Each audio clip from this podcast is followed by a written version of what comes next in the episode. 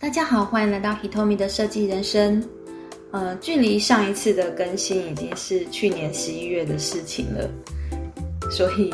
呃，就是也是隔了很久的一段时间才更新，真的是对大家来说非常不好意思。那我这集我要讲的题目是，呃，与其嫉妒别人，不如就向他学习吧。嗯，我有一位单身的女性好友。他一直都把自己的假日安排的相当的忙碌而充实。他假日一到的时候，就会搭着高铁啊，到台湾的全省去玩透透。他都会先选择一些不算贵，但有一些有一点点特色的饭店，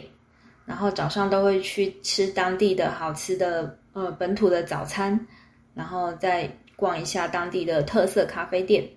找他全省的亲朋好友聚一聚啊，或者是参加一些当地的旅行行程，度过他美好的假日时光。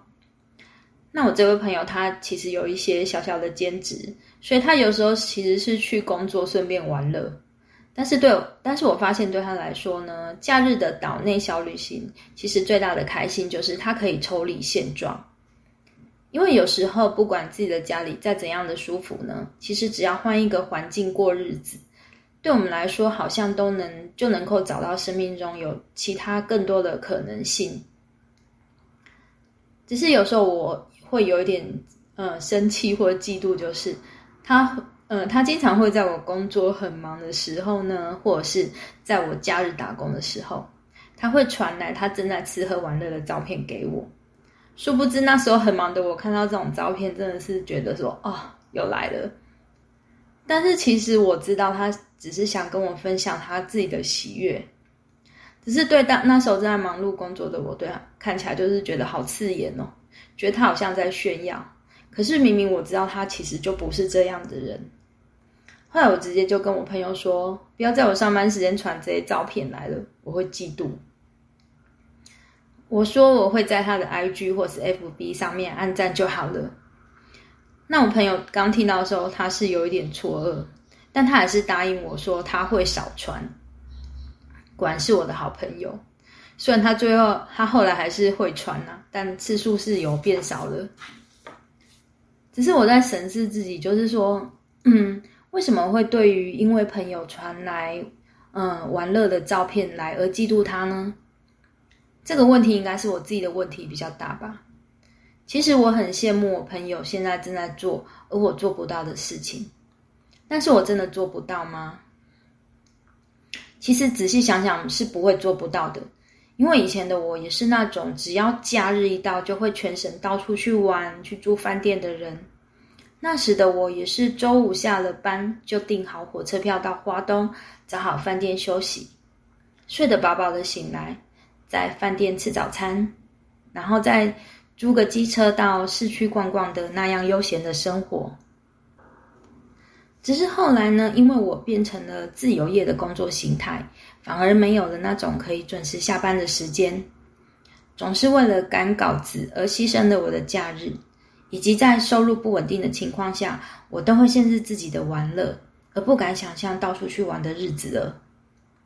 但是目前的我收入又比较稳定，而且工作的形态以及时间也都比较固定了，所以其实是可以好好的规划旅行，或是让自己放松一下了。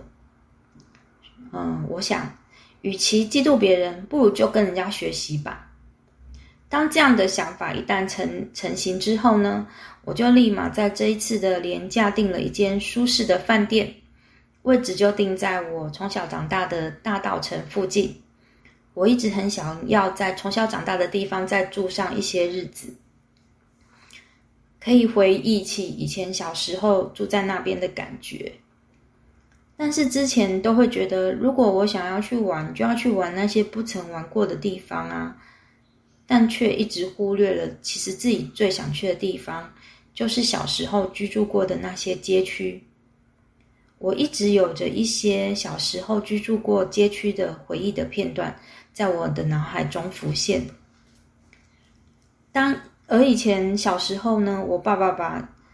那时候的房子给卖掉的时候，我弟曾说：“以后我们长大再把它买回来。”但是现在以台北的房价来看，不知道这个梦想到底能不能实现。但是至少在附近的饭店住个几晚的愿望却是这么的简单。做了这个决定之后，我的心情立刻得到缓解，而且连工作起来都特别带劲了，因为有安排好的假日活动可以期待。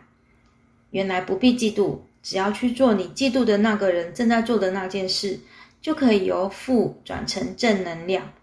所以原来嫉妒是一种指标，它让我们检视到自己的内心真正渴望的东西。所以之后我就要一直去看我嫉妒别人什么。我就要努力的跟着他们一起学习了。谢谢收听这一集的 Hitomi 的设计人生，我们下次见。